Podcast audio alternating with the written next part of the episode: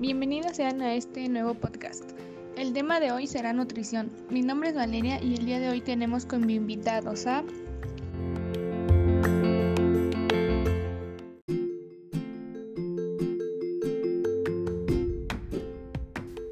Hola, soy Vanessa.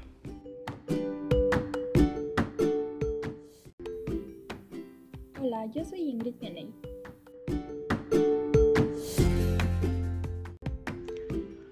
Hola, soy Ángel.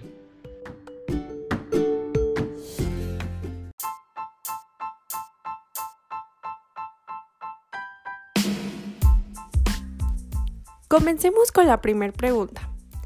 ¿La alimentación en México es buena? No, ya que actualmente los mexicanos no consumen la cantidad necesaria de nutrientes en los alimentos que se encuentran establecidos en el plato del bien comer, no realizan ninguna dieta y evitan toda la costa realizar alguna actividad física. ¿Qué enfermedades son más comunes en México causadas por la mala alimentación?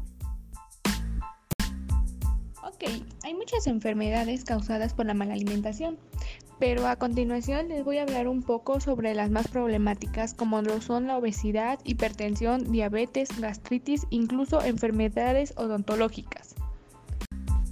La diabetes en México es un problema muy grave producido por el exceso de alimentos ultraprocesados, con exceso de azúcares, grasas, sodio y calorías. Actualmente la obesidad en México es una de las principales causas de muerte que derivan por supuesto de una mala alimentación y cultura muy negativa y muy, pero muy mal que tenemos la mayoría de los mexicanos y nada cercana a una alimentación saludable. La obesidad sobrepeso infantil es un problema muy grave en México, ya que uno de cada 20 niños menores de 5 años y uno de cada 3 entre los 6 y los 19 años padecen de sobrepeso u obesidad. Este problema va cada vez más en crecimiento, aumentando el riesgo de padecer más enfermedades crónicas.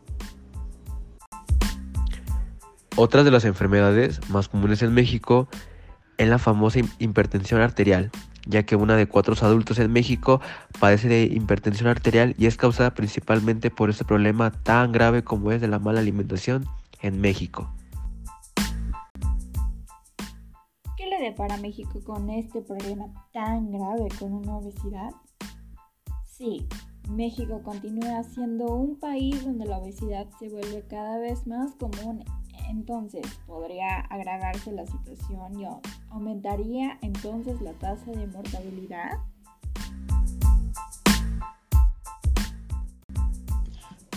Ahora vamos a hablar sobre la entomofagia, que es un tema muy importante en la nutrición y es que está consciente en el consumo de insectos que tienen distintas propiedades nutritivas. Por ejemplo, los insectos que se consumen en distintos estados de la República incluyendo la Ciudad de México, son los caracoles, chapulines, alacranes, hormigas, chinicuiles, entre otros muchos más.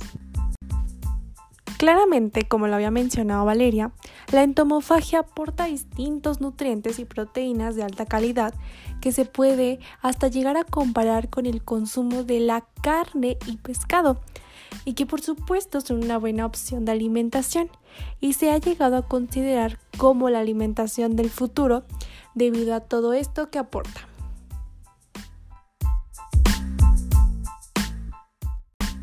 Existen tres tipos de biomoléculas muy importantes en la alimentación, como lo son los carbohidratos, lípidos y proteínas, que nos aportan todos esos nutrientes que necesita nuestro cuerpo para poder sustituir y llevar una vida saludable. Pero claro, sin olvidar que todo esto debe ser equitativamente. Como conclusión, podemos decir que la mala alimentación en México, como ya bien lo escucharon, es uno de los problemas más difíciles que enfrentamos día a día y que conlleva enfermedades tan graves como lo es la obesidad, el sobrepeso y la hipertensión, entre muchas otras más. Así que es importante que cada persona verifique su alimentación gradualmente para así evitar enfermedades relacionadas con la mala alimentación.